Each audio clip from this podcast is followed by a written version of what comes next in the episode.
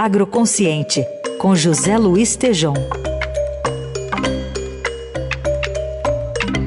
Tejam hoje fala sobre um assunto que tratamos aqui já na coluna, sobre o Paraná e aquela taxa para o agronegócio. Oi, Tejão. Bom dia, Raíssen, Carol, ouvintes. Bom dia.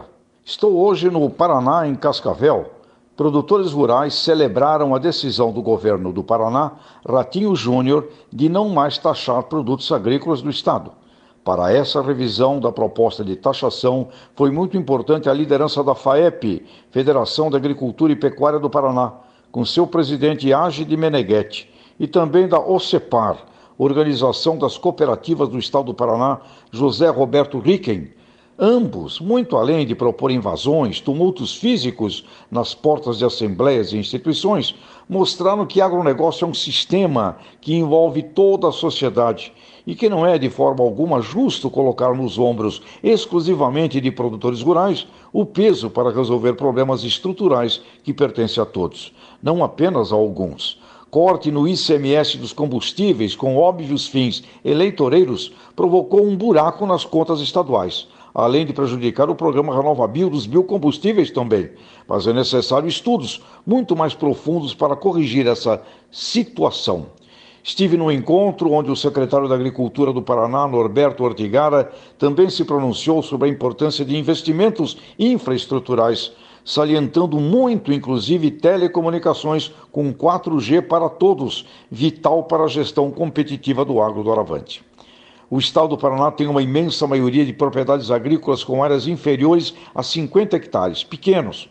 Cooperativismo é exemplo extraordinário paranaense, inclusive com agregação de valor em aves, suínos, ovos, leite e agora em forte crescimento o peixe.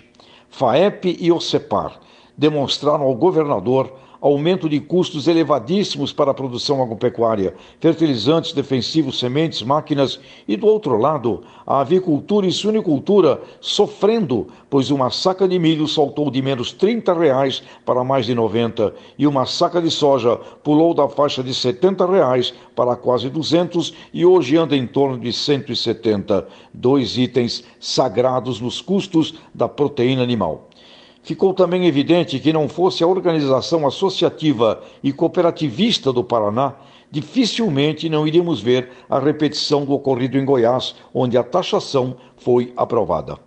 Além disso tudo, há o risco climático, onde Paraná sofreu nas duas últimas safras perdas consideráveis. Ou seja, Raíssa, Carol, ouvintes, Taxar agricultores é um erro estratégico, pois significam o elo mais frágil, de maior risco, pleno de incertezas dentre todos os agentes do sistema industrial, comercial, serviços do complexo do agronegócio. A agropecuária sozinha não pode pagar a conta que cabe à sociedade como um todo resolver. Eu parabenizo lideranças paranaenses, FAEP ou CEPAR. Prevaleceu a sensatez. Até a próxima! Valeu, Tejão!